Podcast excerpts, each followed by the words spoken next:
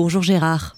Bonjour Margot, bonjour à tous. On commence Gérard par euh, ce ministre israélien qui a pris la parole en anglais et en arabe lors d'une conférence internationale en Arabie saoudite. Les visites de ministres israéliens en Arabie saoudite sont censées donner au pouvoir israélien le goût de cette relation détendue avec un pays arabe qui compte. À l'inverse, la fréquentation israélienne officielle de l'espace saoudien vise à créer une sorte de banalité d'habitude de la présence israélienne en Arabie saoudite qui devrait éviter un choc politique et culturel au sein d'une population arabe saoudienne qui a longtemps vu Israël comme un ennemi.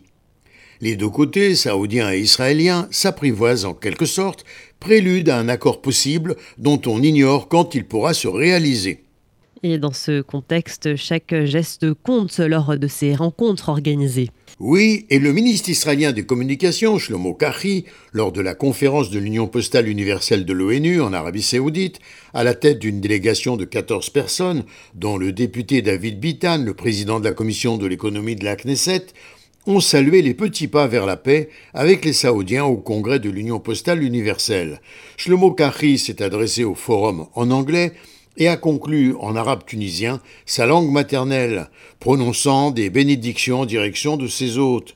Il a remercié le gouvernement et le peuple saoudien pour leur hospitalité, affirmant notre respect commun de Dieu et de la tradition peut servir de fondement à l'harmonie entre nos deux peuples. Et au programme pour le ministre des Communications, eh bien, un discours affirmant des convergences pour des objectifs mutuels israéliens et saoudiens.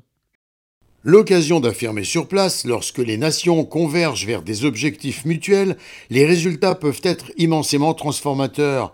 À noter également des rencontres prévues à l'ambassade des États-Unis avec Michael Ratney, de même qu'avec d'autres personnalités internationales, dont le ministre turc des Communications. Shlomo Kachi a par ailleurs reçu une invitation à visiter la souka de Mohamed Saoud, un éminent partisan d'Israël à Riyad. Auparavant, il a pu contempler un rouleau de la Torah vieux de 500 ans.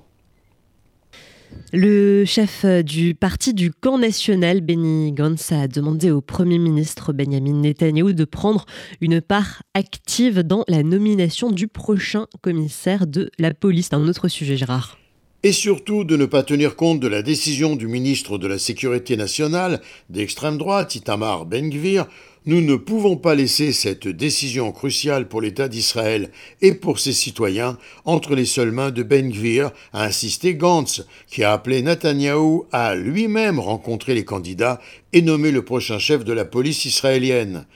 Je demande également au ministre de ce gouvernement de faire preuve de responsabilité et de vigilance et de ne pas laisser nommer à la tête des services de police quelqu'un qui servira le pouvoir et non pas le pays, insistait Gantz.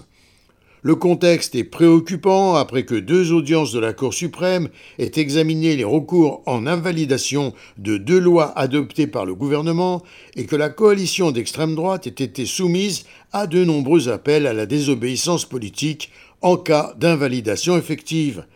Une question essentielle s'impose à qui la police choisira d'obéir?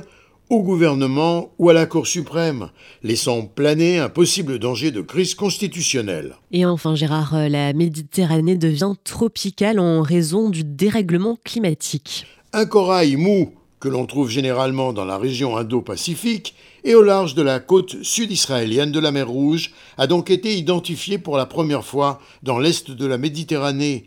Les barrières naturelles entre la Méditerranée et la mer Rouge seraient en train de disparaître, estiment les spécialistes de l'école Charnay des sciences de la mer de l'université de Haïfa. L'ouverture du canal de Suez permet l'arrivée d'espèces de la mer Rouge, 500 espèces exotiques de poissons, d'invertébrés et d'algues. Gérard Benamou, en direct de Tel Aviv, pour RCJ.